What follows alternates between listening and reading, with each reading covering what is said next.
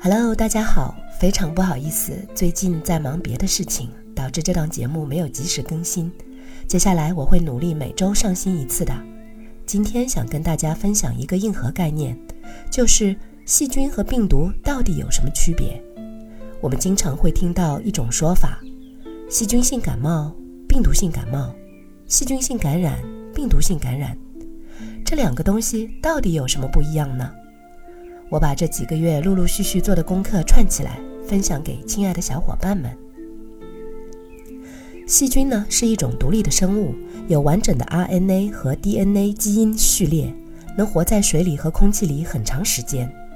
细菌是可以裂变的，一分为二，再二二得四，以此类推，而且这个过程能持续进行，直到形成千千万万个细菌。想象一下，做酸奶的乳酸菌，发面团的酵母菌。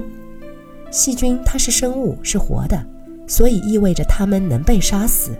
白细胞会杀死入侵的细菌，抗生素也能够杀死细菌，所以医生往往会推荐病人服用抗生素。尽管细菌最终会对某一种抗生素产生耐药性，就好比昆虫对于杀虫剂那样，但是大家不要担忧。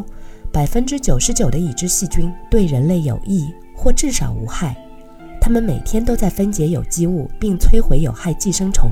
只有一小部分细菌被认为是对人体有害的，如链球菌和大肠杆菌等。但是病毒就不一样了，大多数的病毒都是坏蛋。病毒它不是独立的生物，是被蛋白质外壳覆盖的 RNA 或 DNA 的一部分。它在没有活的宿主的情况下是不可能繁殖的，它只有接触到合适的宿主进入体内，用鱼腿类似的附属物钳住细胞，并用刺状物穿透细胞壁，导致细胞破裂后，数千个新的病毒就会向其他健康细胞重复同样的过程，于是就会制造出来很多个感染了病毒的细胞。要杀死进入细胞的病毒，就相当于要杀死自己的细胞，所以病毒感染没什么药，全靠自身的免疫力。接种就是放一点点病毒到身体里面，让体内产生免疫力，病毒不能像细菌那样被杀死。实际上，病毒感染后的解决方法通常不是治疗，而是疾病必须走完其过程，直到身体自身的免疫力成功抵御病毒为止。我记得去年二零二零年两月份的时候，嗯，上海华山医院感染科主任张文宏曾经说过，在特效药出来之前，最有效的药物还是人体自身的免疫力。医院除了帮助进来治疗的病人隔离病毒以外，最主要的是帮助病人挺过两个星期。两个星期以后，病人自身的抗体就起来了，自身就有强大的力量了。但有的病人很可惜，很难熬过这两个星期。